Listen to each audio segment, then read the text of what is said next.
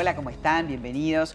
Hoy vamos a hablar de un tema muy importante que son los cuidados paliativos. Eh, mucha gente ni siquiera sabe de que tiene derecho a estos cuidados, que es cuando un paciente está transcurriendo por una patología grave y tiene derecho a sentirse bien, a estar cuidado, a no padecer dolor o el mínimo de dolor.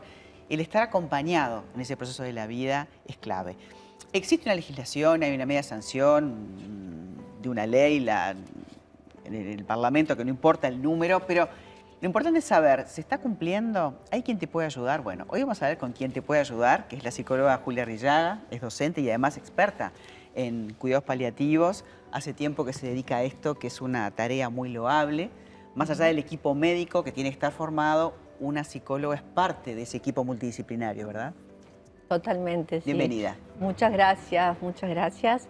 Este, y bueno, eh, qué increíble en un programa que se llama El Buen Vivir. Vamos a hablar hoy del buen morir, ¿no? Y, a veces parece morboso hablar de la muerte, pero no, hablar de la muerte es hablar de la vida. Claro. Es que todos tenemos una, una fecha de, de caducidad, digamos. Entonces, lo importante es que transcurrir y pasar en ese periodo lo mejor posible. ¿verdad? Mira, dicen María, hay un dicho que dice que tenemos este, dos vidas y que la segunda comienza cuando nos damos cuenta de que tenemos una sola.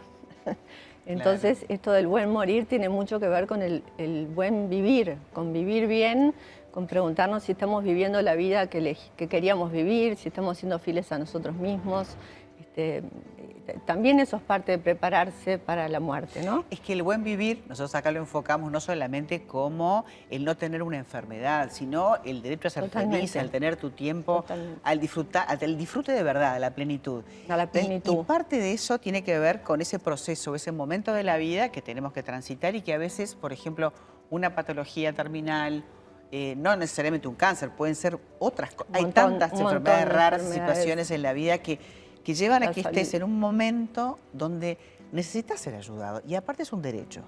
Es un derecho totalmente. Y, está bueno que la persona lo pueda pedir. Eh, es muy personal, ¿verdad? Pero el, que lo quiera pedir, que lo pueda tener. No, y también está bueno que la gente sepa que es algo que uno puede pedir. Porque si uno desconoce de que existen los cuidados paliativos, tal vez uno no, se lo plantea. Entonces, vamos a contar en qué consiste consiste eh, en, bueno, en estos momentos, como decías tú, no solo en, un cáncer, sino en, enfermedades degenerativas, en, cualquier situación donde sabemos que ya no hay nada más para hacer desde el punto de vista médico y bueno, que vamos a acompañar a esa persona como equipo, ¿no? Va a haber un, equipo acompañando a esa persona porque a veces pensamos solo en el dolor físico. Bueno, este, va a haber alguien que va a colaborar o ayudar con el dolor físico, pero también con el dolor psíquico. Y no solo de esa persona, de esa persona y de sus seres significativos. Y esto de, poder manejar la verdad, porque ahí este, yo siempre digo que los extremos de la vida se tocan y eh, me hace acordar mucho a mi trabajo con niños. Cuando tú no le decís la verdad a un niño, queda librado de la fantasía. Y acá pasa lo mismo, cuando tú no le decís la verdad a un paciente eh, que, se está, que sabe que se está muriendo, ¿no? Este, sí, que percibe, que más allá de todo uno percibe que está pasando, ¿no? Entonces, si tú no le explicas qué, cosas van a pasar, este, cómo va a ser, este, qué es lo que tiene, lo dejas librado de la fantasía y quizás es mucho peor, ¿no? Lo que la persona se imagina y queda la persona con una soledad muy grande.